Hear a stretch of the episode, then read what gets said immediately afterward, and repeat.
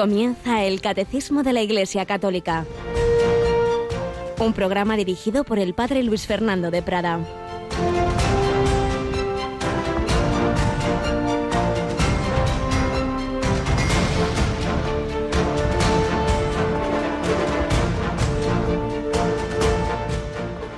Se llenó Isabel de Espíritu Santo y levantando la voz exclamó, Bendita tú entre las mujeres y bendito el fruto de tu vientre. ¿Quién soy yo para que me visite la madre de mi Señor? Pues en cuanto tu saludo llegó a mis oídos, saltó la criatura de alegría en mi vientre. Bienaventurada la que ha creído, porque lo que le ha dicho el Señor se cumplirá. Alabado San Jesús, María y José, muy buenos días en este 21 de diciembre tocando ya casi con los dedos la Navidad, con este anticipo. Realmente Isabel recibió ya a Jesús, pero estaba en el seno de María. Y desde ese seno Jesucristo se comunica con Isabel y con su hijo Juan Bautista, que se puso a saltar de alegría. En cuanto tu saludo llegó a mis oídos, la criatura saltó de alegría en mi vientre. Es impresionante. Dos niños concebidos y no nacidos cómo se comunican, cómo Jesucristo le da, le transmite el Espíritu Santo a su primo Juan, para que ya desde el seno materno esté lleno de la gracia, no tanto como su madre inmaculada, evidentemente, a cada uno Dios se le comunica pues también en proporción con su según sus designios y también de cara a la misión que Dios le ha encomendado a María ni más ni menos que ser madre de Dios. Y Isabel recibe esa luz, ese don de la fe, sin explicaciones, ya se da cuenta de, de quién está en ese momento ahí. ¿Quién soy yo para que me visite la madre de mi Señor? De mi Señor.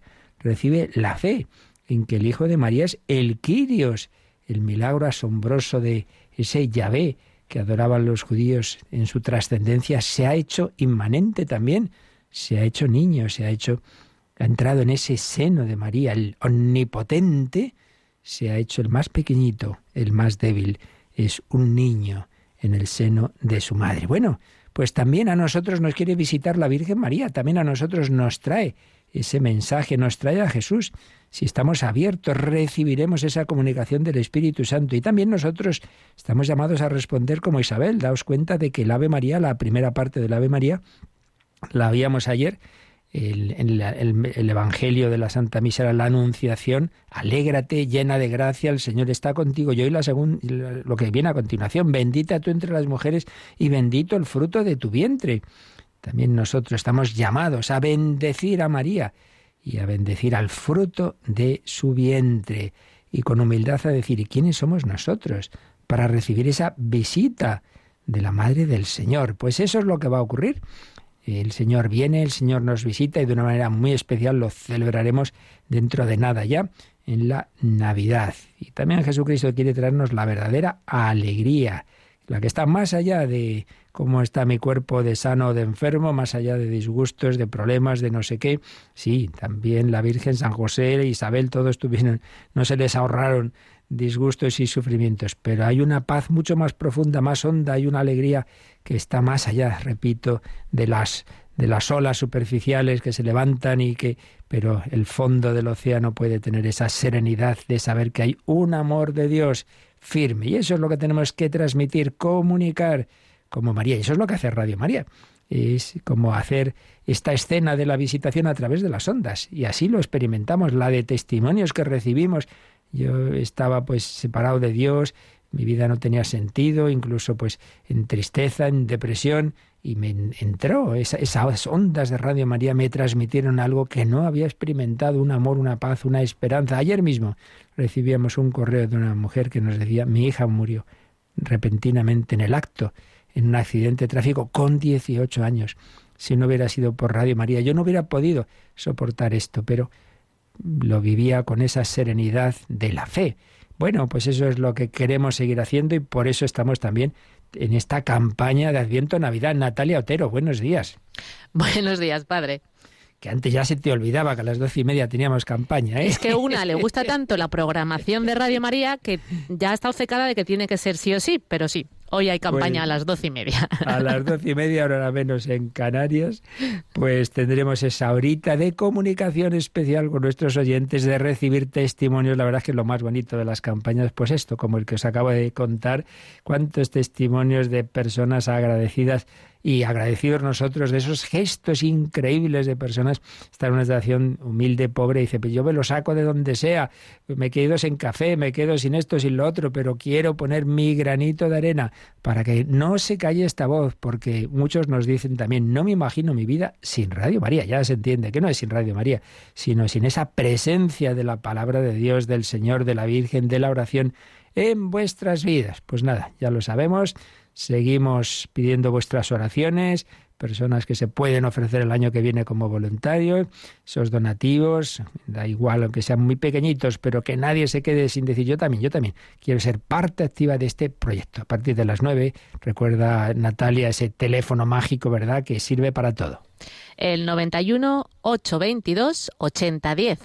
91 822 8010 pues ahí a partir de las nueve siempre tendréis voluntarios que atiendan vuestra llamada y por supuesto también ahora mismo en nuestra página web radiomaria.es, esa pestaña donativos, ahí veis todas las formas de colaborar, Bizum, transferencia, tarjeta de crédito y en la pestaña que está arriba del todo a la derecha, pedidos de programas, ahí podéis ver ese catálogo ya con infinidad de, de recopilaciones de muchísimos temas muy interesantes porque muchas veces no sabemos qué coger, qué regalar para ti, tu familia, para amigos, para sacerdotes, para religiosos. Y ahí tenéis pues toda una un montón de, posibilidades eh, para las distintas circunstancias, edades, etcétera. Pues todo ello en esta radio que quiere, eh, como, como María, llevar a todos la alegría del Señor. Pedimos que nos ayudéis con, especialmente con vuestra oración. Y vamos a seguir recogiendo algunas reflexiones que hacía Padre Justo López Melú sobre esa virtud reina de la vida cristiana, que es la caridad, sobre todo vivida en, en comunidad, sea religiosa, sea familia, sea parroquial, vivamos ese amor de Jesucristo, oro, incienso y mirra. El oro es la virtud reina, la caridad.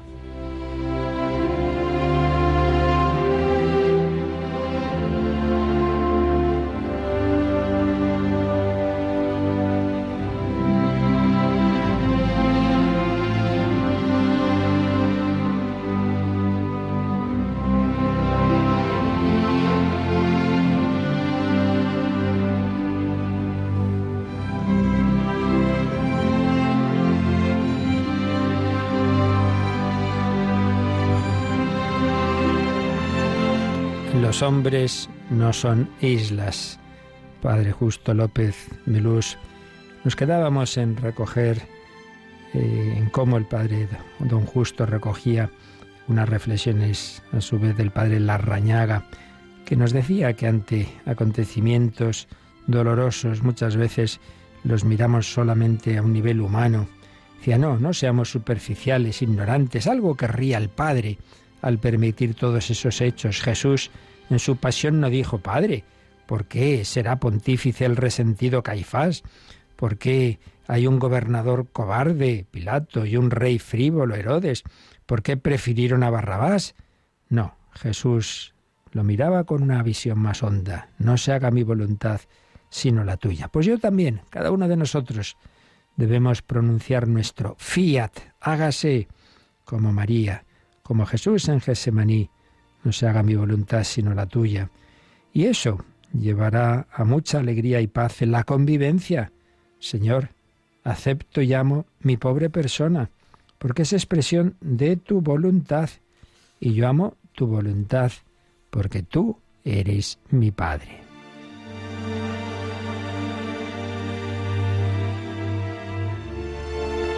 Y no olvidemos que sea en la comunidad religiosa, sea en familia, en la parroquia no es ahí que yo voy escogiendo a mis amigos, no, no, me los ha dado el Señor, mis hermanos.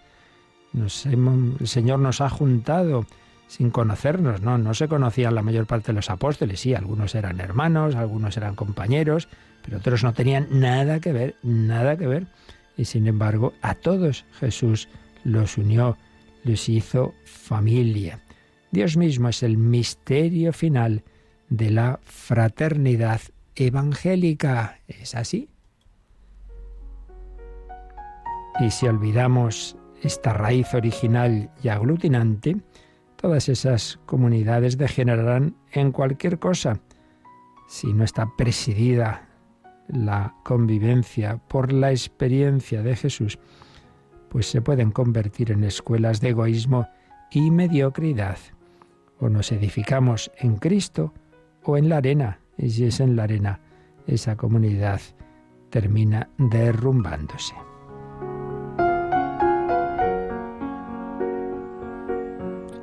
Y todo eso implica pues también aceptar los límites propios y ajenos. Los biógrafos de San Francisco de Asís, que lo único que quería era parecerse a Jesucristo, nos lo presentan como ejemplo de hombre manso y humilde de corazón. Como le ha pasado a tantos fundadores, pasó también por la prueba de la incomprensión de sus propios hermanos. Al principio todo el mundo lo admiraba, pero luego al final no todos, no. Y había quienes querían tergiversar su obra no quiso entrar en lucha con ellos, cedió a un disgusto en todo lo que pudo. Evitaba a los cizañeros y a los mordaces, y si runruneaban cerca de él, se tapaba los oídos para no escucharlos. En cambio, la sola presencia de Francisco fomentaba la convivencia, la concordia y la paz. En ese tiempo en que pululaban los herejes cátaros, su táctica era no pleitear, no discutir, no juzgar, sino ser con todos manso, pacífico, cortés, humilde, hablar a todos con corrección. Y así los combatió como la luz a las tinieblas, con su sola existencia. Ni siquiera los nombraba, ni una frase contra ellos. Pero su mejor oratoria fue su vida, el milagro del amor. Trataba como amigos suyos a los que le combatían, a los cuales decía, hemos de amar mucho ya que por lo que nos hacen sufrir tendremos la vida eterna. Esto me recuerda también a Santa Teresa, que decía que los que le caían mejor, diríamos con nuestras palabras, eran los que más la chinchaban a ella, porque eso le hacía avanzar en la virtud, en la vida espiritual. Escribió Chesterton, San Francisco entendió la religión algo así como unos amores de enamorado. Pues claro, de ahí los detalles de su ternura para con Dios y su cálida y universal fraternidad con el hombre y con todas las criaturas. Ya sabemos su amor también a la naturaleza. Su primer biógrafo celano lo describió así. Tenía gestos exquisitos, temperamento apacible, era afable en sus palabras, sereno de juicio, dulce y sin estridencias de ánimo. Bueno, cada uno somos como somos, no tenemos todos, por supuesto, que no el mismo temperamento, hay quien tiene un temperamento más fuerte, bueno, pero eso no quita que luego tú también, si te das cuenta de que te has dejado llevar de ese temperamento, tienes una ocasión todavía más interesante. ¿Cuál? Ser humilde, pedir perdón. Pues vale, no seremos todos así muy pacíficos de, de entrada, de forma de ser, pero repito, eso puede dar ocasión a otra virtud muy importante, la humildad y saber pedir perdón. Y así acabarás todavía mejor, ganando, porque al Señor le encanta esa virtud de la humildad. Pues se lo pedimos al Señor, le pedimos que vaya haciendo nuestro corazón como el suyo, manso y humilde, aprendamos en la escuela del amor.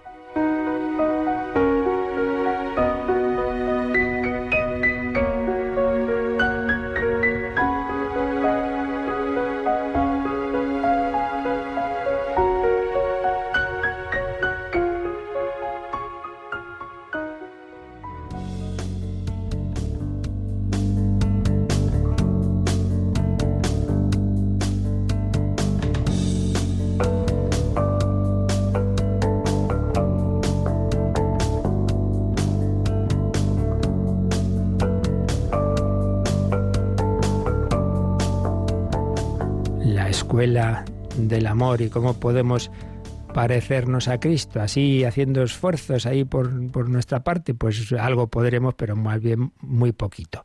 Necesitamos que sea el propio Señor el que con su gracia, que en definitiva es su propia vida, su amor, su Espíritu Santo actuando en nuestra alma, esa comunicación, esa participación de la vida divina, esa gracia de Dios vaya entrando en nuestro ser, en nuestra psicología y vaya transformándola. La gracia supone la naturaleza, la sana, la perfecciona, la eleva. Y como sabemos, el camino ordinario de comunicación de esa gracia de Dios, el camino ordinario y, más elevado que el, que el Señor ha, ha, pensado son los sacramentos y a su vez dentro de ellos el primero, el primer cauce, la primera puerta de comunicación de la vida divina es el bautismo.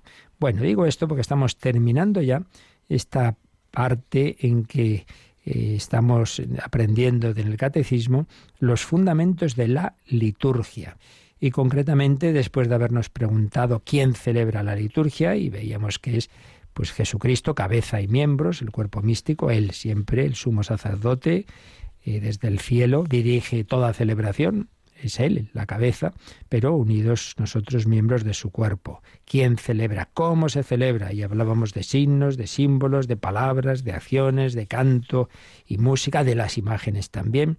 Luego, el cuándo, y ahí estuvimos hablando de lo que significa el tiempo litúrgico, el año litúrgico, la semana, el domingo, día del Señor los santos, la liturgia de las horas, el día a día y la hora a hora de esa liturgia. Y finalmente estamos en el dónde, los lugares, lo que tiene que ver con el lugar en la liturgia. Hemos estado hablando de, del templo, del sentido del templo, de cómo se han ido eh, edificando, cómo se ha ido plasmando en los diversos estilos, pero siempre partiendo de una realidad teológica de fondo. Y a su vez, dentro del templo estamos en los componentes del templo cristiano.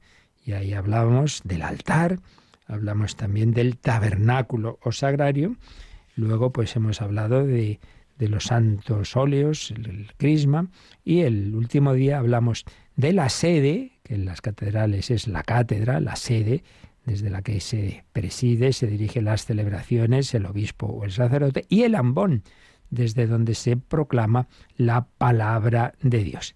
Y nos queda, nos queda un numerito donde se nos va a hablar de otros dos elementos que deben estar en las iglesias, por lo menos en las iglesias parroquiales, no, no en toda capilla, eso es verdad, pero sí en las iglesias por excelencia, en la catedral y las parroquias, que son el, lugar para el bautismo, se llama baptisterio o bautisterio, las dos palabras serían correctas, eh, donde deben hacerse los bautismos. Debe haber, pues, una cosa, claro, hay que tener en cuenta algo que vale para esto y para todo lo que hemos visto anteriormente. Una cosa es cuando se hace una iglesia desde cero, entonces, bueno, si ya se hace desde el principio, pues se puede seguir y es el ideal, pues todas las indicaciones que tenemos y, por ejemplo, en este tema, el tener ya desde el primer momento pues, las indicaciones que luego diremos sobre el baptisterio. Y otra cosa es, claro, cuando ya es una iglesia antigua, bueno, que a lo largo de los siglos ya hemos estado viendo distintas indicaciones que ha ido habiendo según las épocas, ¿verdad? Pero bueno, siempre por lo menos está claro que en esas iglesias parroquiales de una manera o de otra debe haber un sitio especialmente digno, importante para ese primer sacramento, para el bautismo. Y también nos habla este número que vamos a ver ahora, el 1185, de otro sacramento muy importante, en el que se renueva en realidad el bautismo, en el que y cuando uno pues no ha sido todo lo fiel que debería al bautismo, recibe la gracia como una especie de segundo bautismo, según, ya sabemos que el bautismo no se puede repetir, pero como segunda tabla de salvación que decían los santos padres. Hablamos de la penitencia.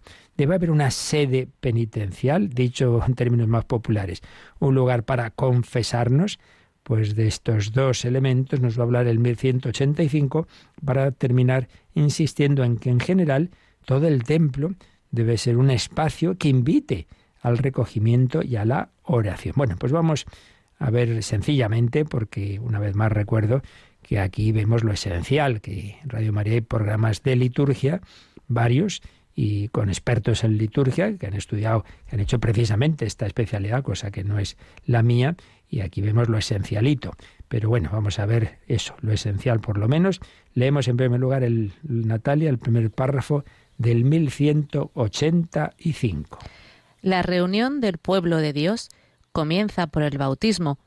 Por tanto, el templo debe tener lugar apropiado para la celebración del bautismo, baptisterio, y favorecer el recuerdo de las promesas del bautismo, agua bendita.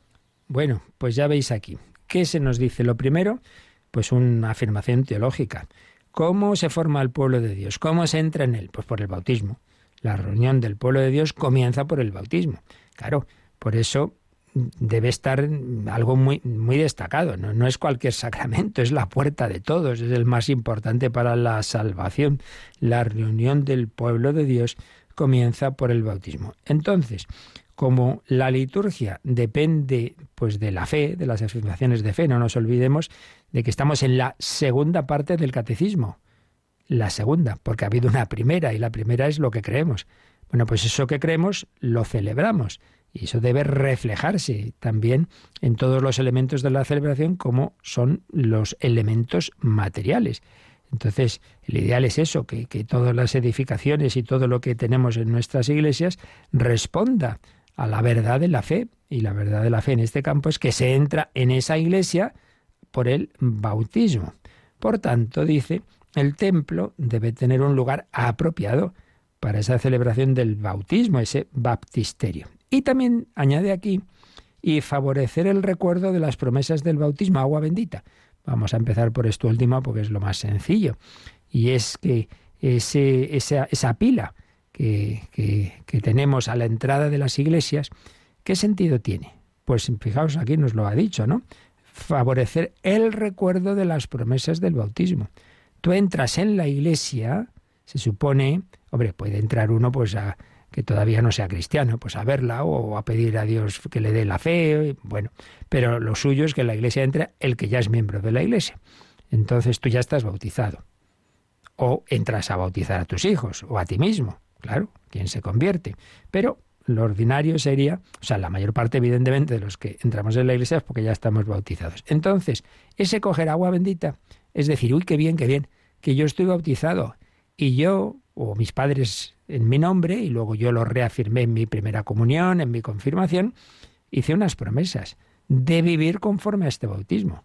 Ah, entonces cuando tú coges el agua bendita, pues es un decir que sí, que sí, que yo quiero vivir esto, que yo soy hijo de Dios, que quiero renovar mis promesas de vivir como hijo de Dios.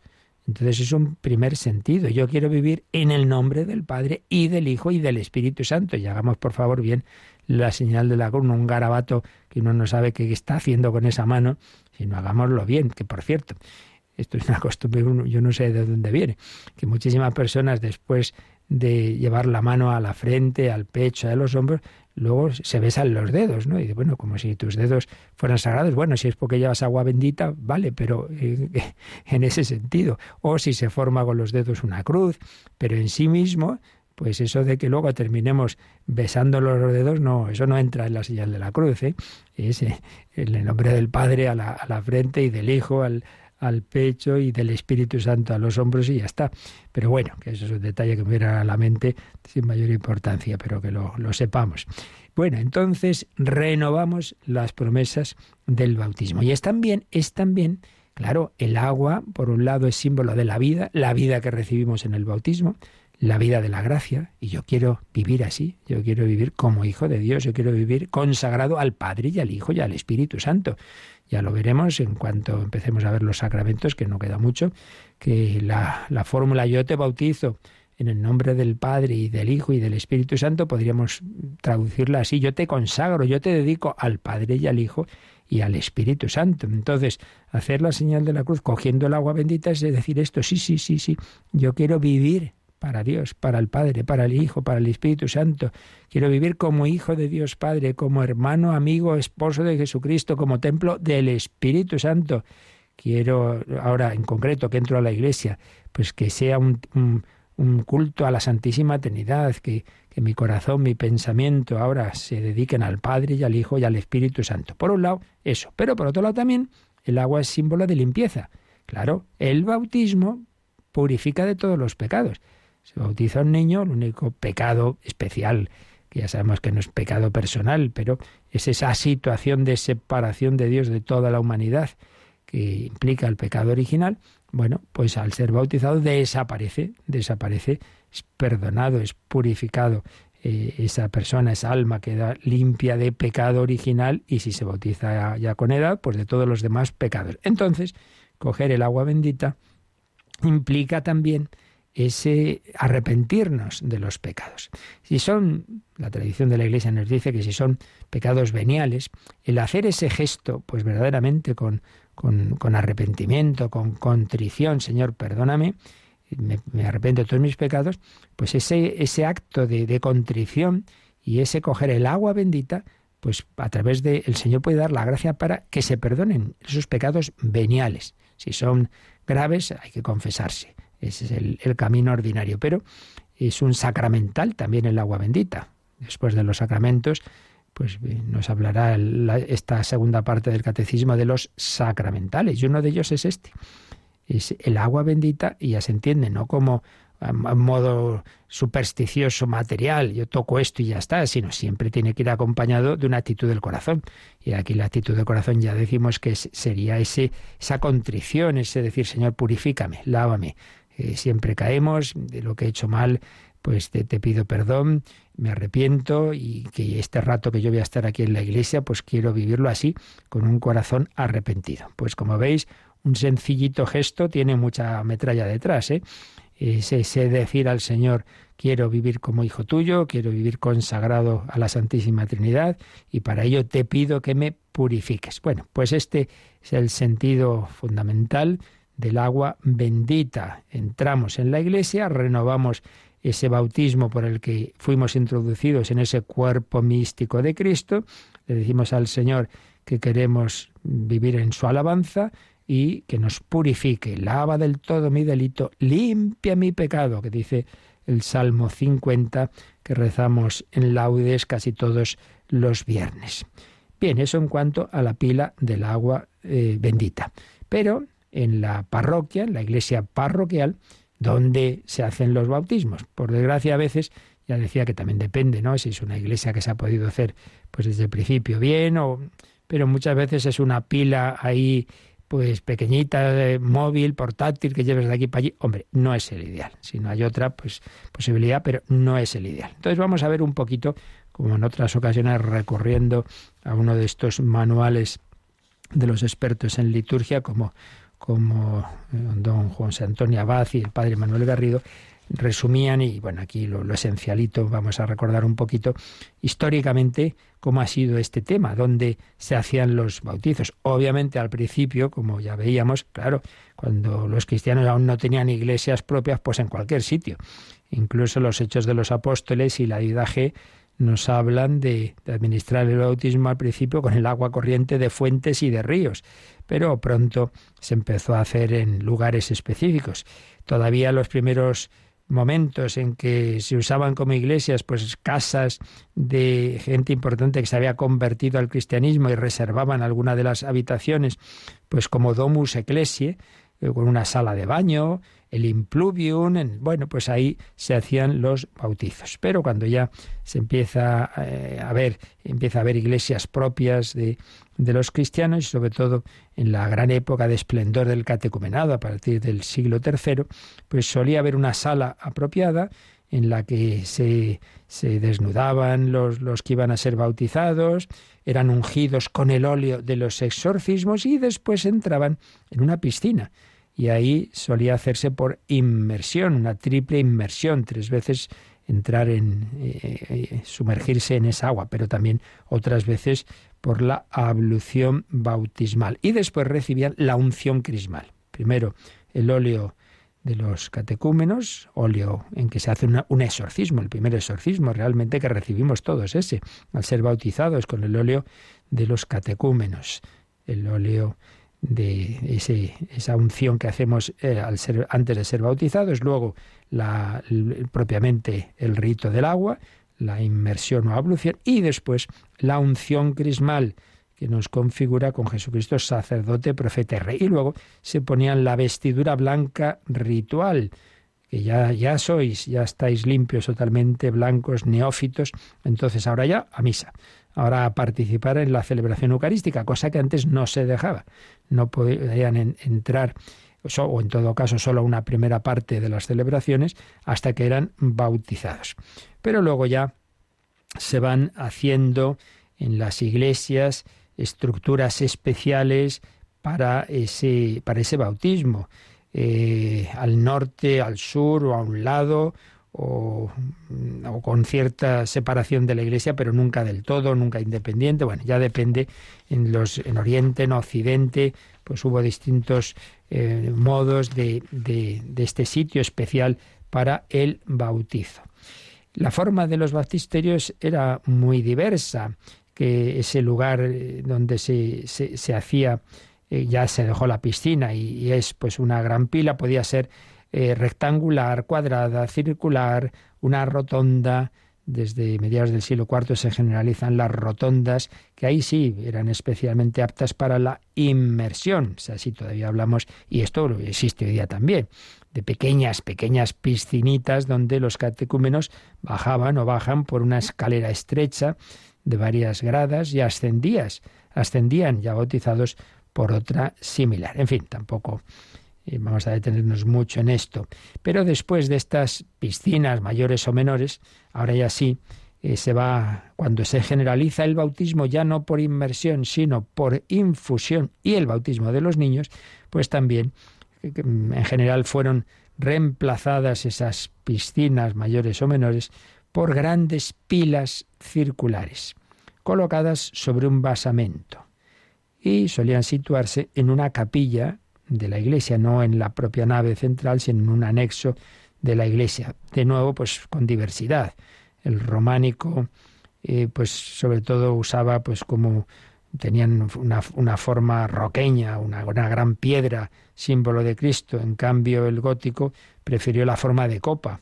Bueno, pues distintas formas eh, luego en muchas catedrales de los siglos segundo, eh, perdón, XII y XIII, pues construyeron grandes baptisterios pues más separados de, la propia iglesia.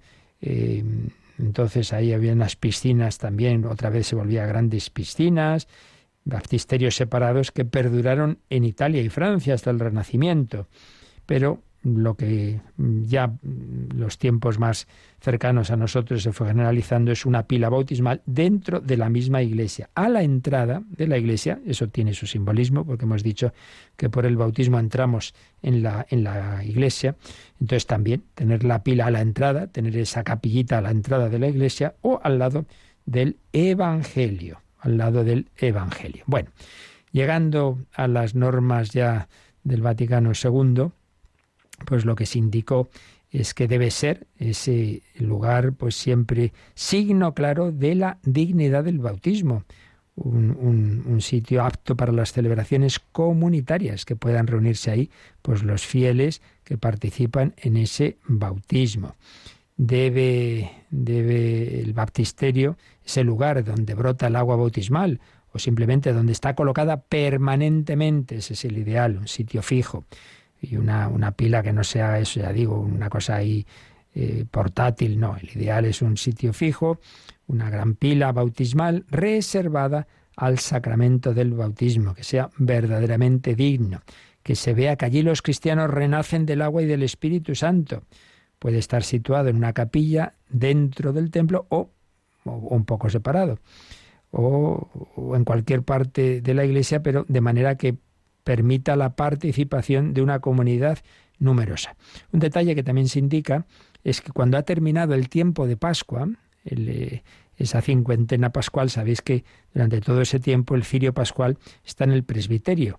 Entonces ya ha terminado el tiempo pascual. ¿Qué se hace ahora entonces con el cirio? Pues se debe dejar ahí, se debe dejar en ese lugar de los bautizos, en ese baptisterio. Ahí debe conservarse el cirio pascual que, claro, esto tiene mucho simbolismo.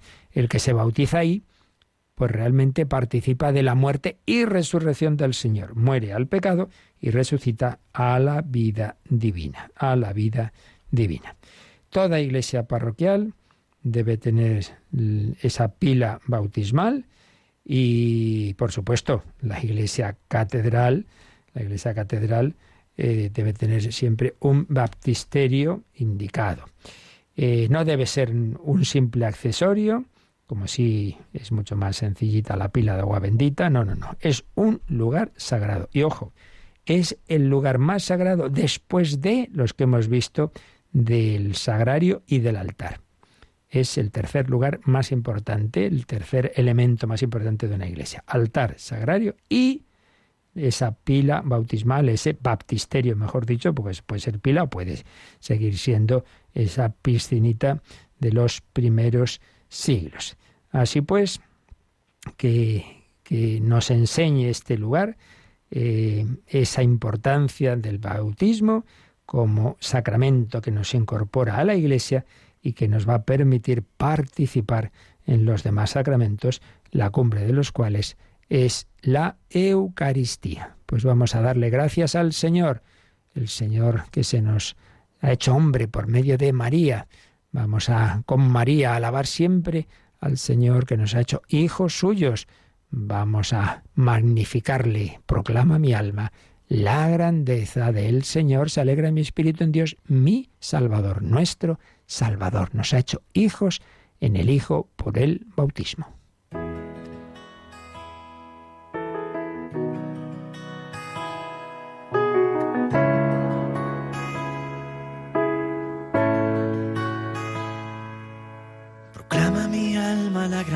De Dios, se alegra mi espíritu en Dios mi Salvador, porque ha mirado mi humillación. Desde ahora me felicitarán todas las generaciones, porque el Señor ha hecho obras grandes por mí. Su nombre su misericordia llega a sus fieles de generación en generación.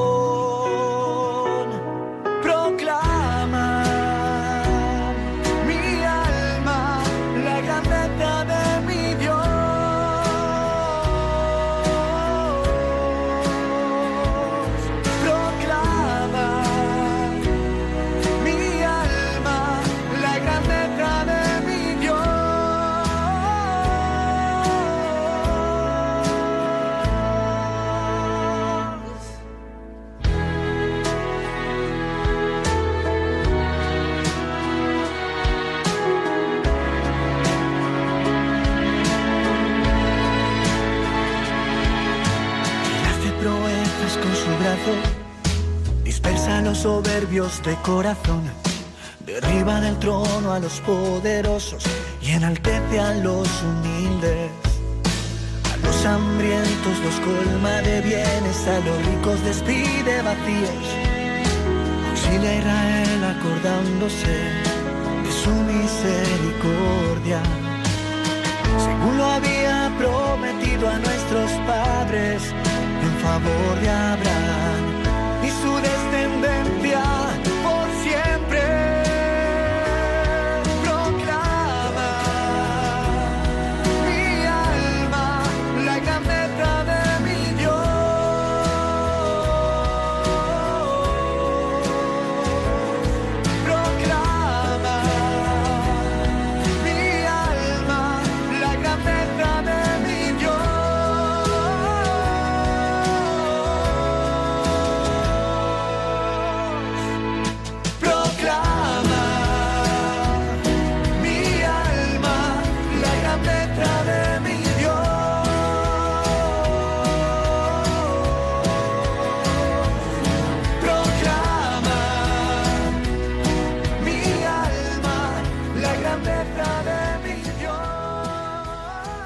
Están escuchando el Catecismo de la Iglesia Católica con el Padre Luis Fernando de Prada.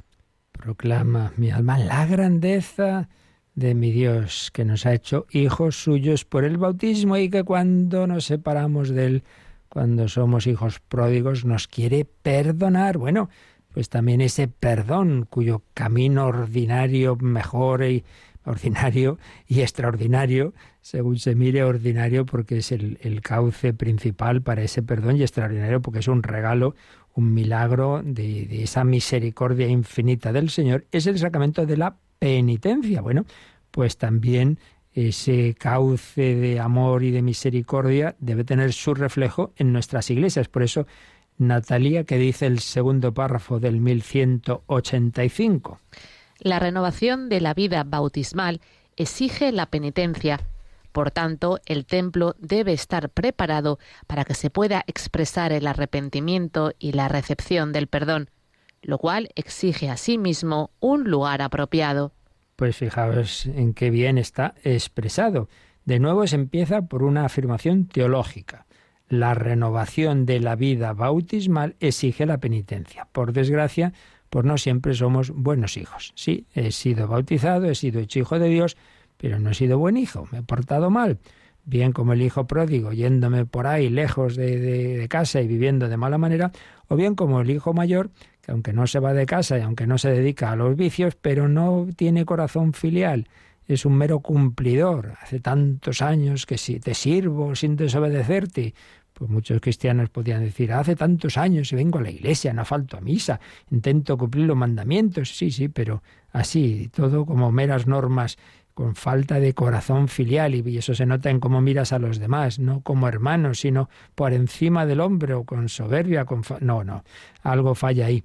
Bueno, pues eso, de una manera o de otra caemos, pecamos con gravedad o mayor o menor, pero tenemos todos, todos necesidad de arrepentirnos, es verdad, hay muchas formas de arrepentimiento, de pedir perdón a Dios, importancia del acto de contrición, sí, sí, sí.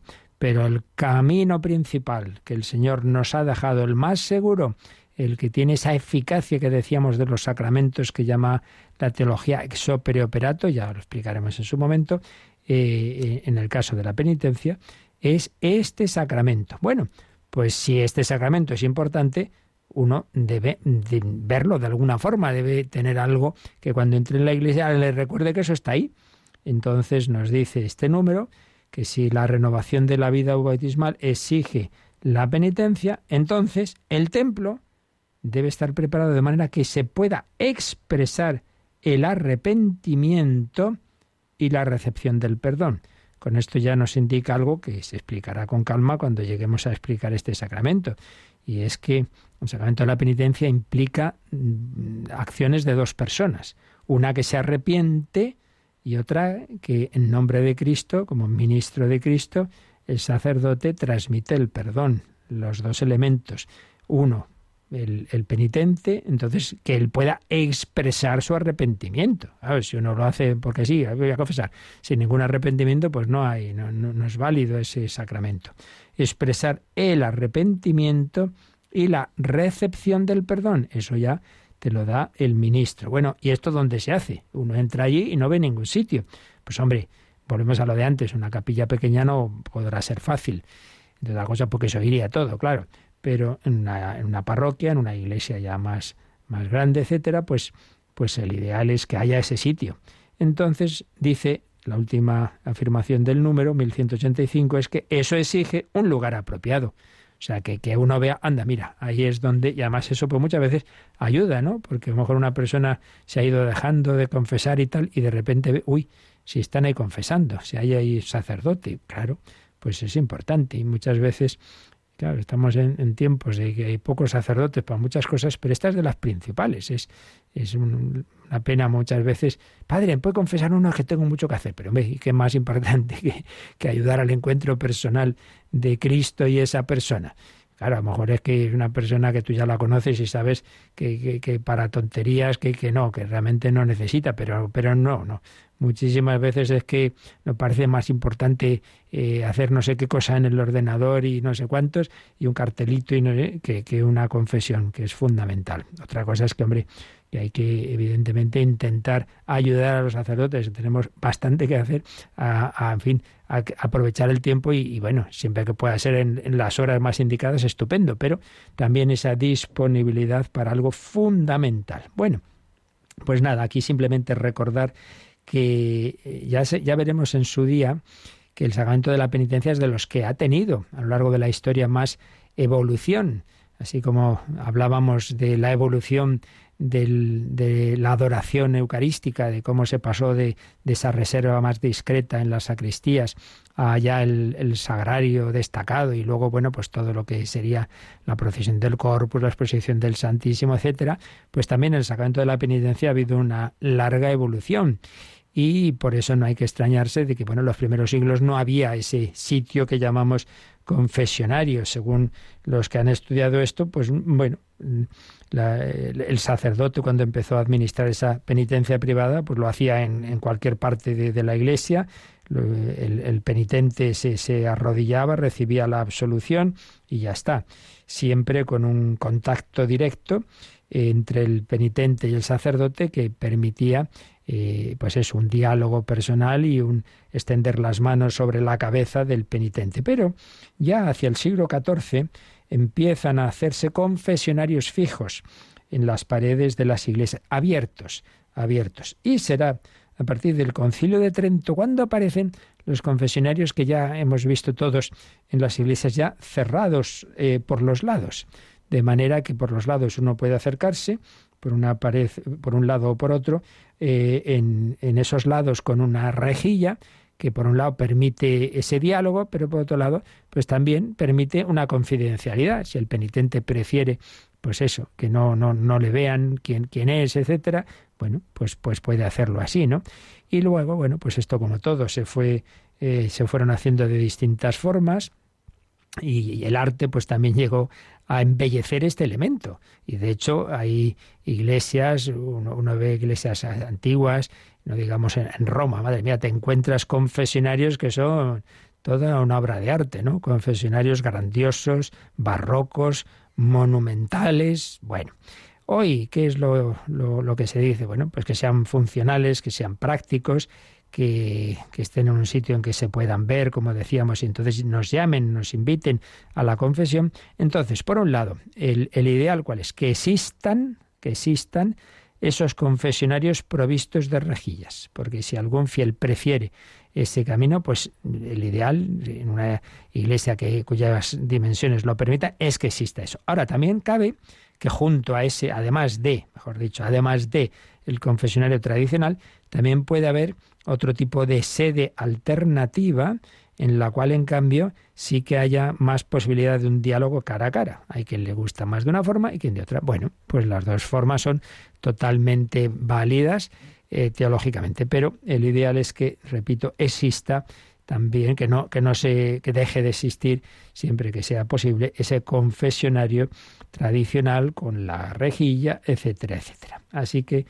pues esto es mm, lo, básico que tenemos aquí que recordar, de que esa dimensión teológica mm, tan bonita de saber que cuando me separo del Señor, cuando de manera mayor o menor, cuando estoy arrepentido, pues eh, hay un sitio especial para recibir el perdón. Este sacramento, pues que tenga su lugar para recibirlo, lo cual no quita que en cualquier un servidor que ha estado en tantas ocasiones en peregrinaciones, sobre todo con jóvenes y tal, y siempre les decíamos a los jóvenes, chicos, aquí caminando, ¿eh? según vamos caminando en cualquier sitio, aquí nos sentamos en, en donde sea, en el coche, confesado yo conduciendo. Pues bueno, eso donde sea, porque es lo es fundamental recibir, pero evidentemente una cosa es que en cualquier ocasión puede ser buena para ello y otra cosa es que, hombre, pudiendo, pues sea un sitio pues lo mejor posible, el ideal incluso que el sacerdote esté con su alba y estola, pues claro, no deja de ser un sacramento, que luego en la práctica, pues mira, pillas una circunstancia especial, no digamos un accidente, pues claro, todas esas cosas como sea, da igual, pero si podemos, y si las circunstancias son más ordinarias, pues lo suyo es en su sitio, con, con, con todos los elementos que nos ayudan a darnos cuenta de que es un acto litúrgico, de glorificar a Dios. Confesar, antes que confesar pecados, es confesar que Dios es bueno, es confesar la misericordia de Dios, es darle culto al Dios misericordioso. Eso no lo olvidemos. Y vamos, Natalia, a terminar leyendo, aunque ya lo comentemos más despacio mañana, si Dios quiere, el, último párrafo ya por leer completo este 1185. El primer párrafo nos ha hablado del bautismo, del lugar del bautismo, el baptisterio, el segundo de la penitencia y de esa sede penitencial. ¿Y qué nos dice el tercer párrafo del 1185? El templo también debe ser un espacio que invite al recogimiento y a la oración silenciosa, que prolonga e interioriza la gran plegaria de la Eucaristía. Bueno, pues es una afirmación general muy, muy importante, ¿no? Que nos demos cuenta de que, de que el templo invite, invite al recogimiento y de la oración silenciosa. Es decir, el templo cristiano no es solo para las celebraciones. Hay misa, que bien, hay esta, esta celebración, hay bautizos, hay bodas, bueno, muy bien, claro, es lo principal.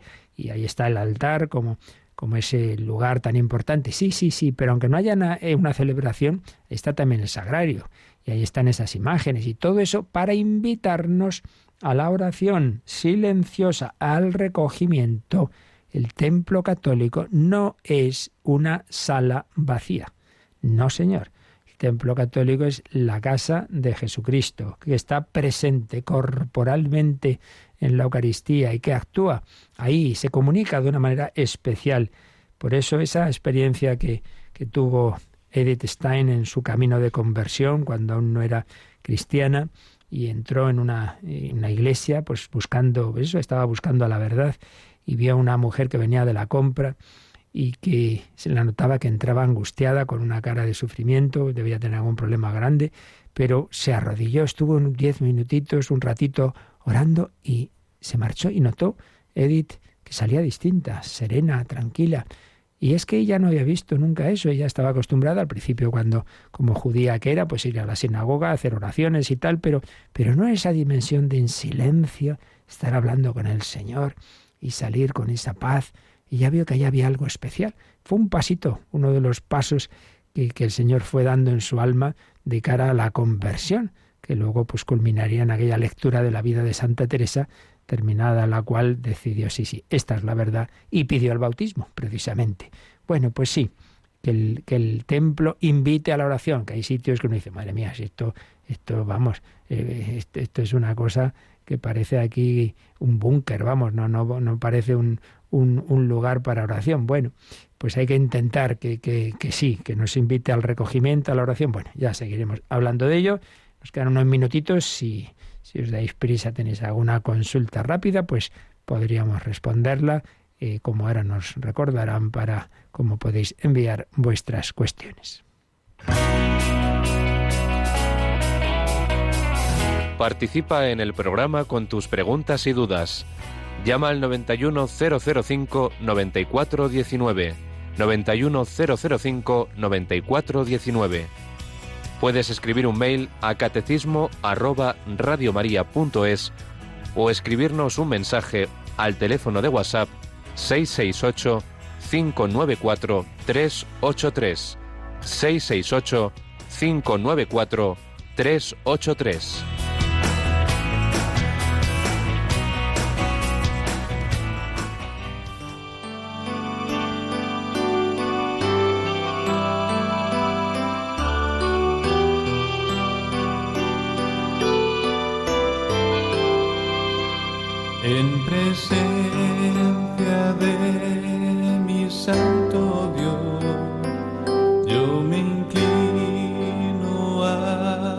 adorar. Él conoce lo más hondo de mí y me acoge con su amor.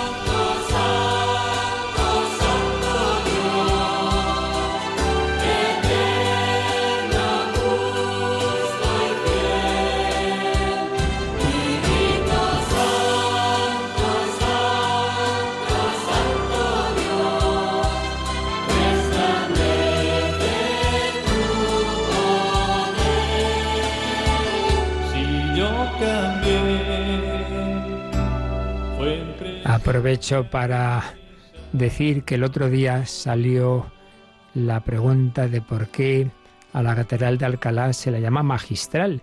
Y la verdad es que yo no lo sabía.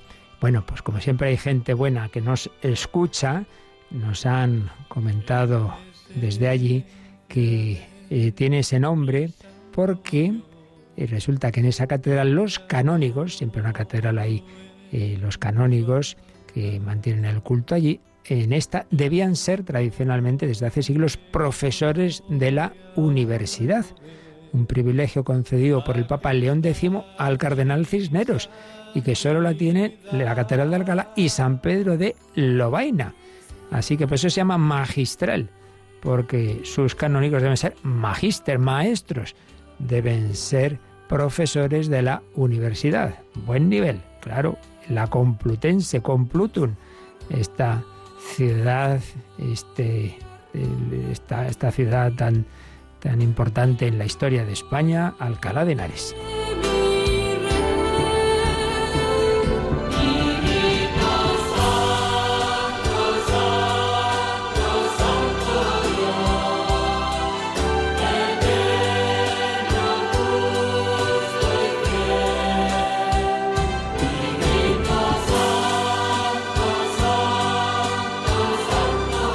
Bueno, antes hablábamos de la señal de la cruz y nos pregunta Ángeles, dice que cuando hace ella la señal de la cruz, se besa los dedos pero lo lanza a Dios como, como ese beso. Si sería correcto, hombre, vamos a ver. Estamos hablando de un gesto personal, tú a nivel particular, ¿no? Eh, pues mira, es un gesto de amor para de ti al Señor, pues en principio me parece muy bien. Otra cosa es, claro, que ya sea en la celebración litúrgica, no. Hombre, en la Santa Misa, en otros sacramentos, cuando hacemos la señal de la cruz, pues ahí debe ser lo que hemos dicho, ¿no? Por cierto, también me viene a la mente, cuando se lee el Evangelio, sabéis que el sacerdote hace la señal de la cruz en el Evangelio y luego la hacemos en la frente, en los labios y en el pecho. Y no se debe añadir luego en el nombre del Padre y del No, ahí es solamente la, triple signación en frente, labios y pecho. Muchísimas personas siguen ya la costumbre de, y de, luego hacer también en el nombre del Padre. No, ahí en el Evangelio no se hace, porque simplemente se trata de pedir al Señor que ese Evangelio que vamos a leer, pues eso, nos impregne, que, que, que sea nuestra mente, nuestros, nuestros labios y nuestro corazón los que queden marcados por esa palabra. Entonces, en la celebración litúrgica hagamos simplemente pues el gesto adecuado, en ese caso el que os digo en el Evangelio, y luego al principio de la misa y al final recibir la bendición, pues eso, la mano a la frente, al pecho, a los hombros y ya está. Ahora, a nivel tú personal, que te da devoción, ese, ese lanzar como ese beso al Señor, bueno, eso ya, pues como gesto de amor tuyo, no, no, no tiene nada de malo. Pues nada, pedimos al Señor su bendición. Yo recuerdo que luego a las doce el ángelus y a las doce y media otro empujoncito a nuestra campaña para que pueda seguir adelante Radio María. Necesitamos la ayuda de todos. La bendición de Dios Todopoderoso, Padre, Hijo y Espíritu Santo, descienda sobre vosotros. Alabado sea Jesucristo.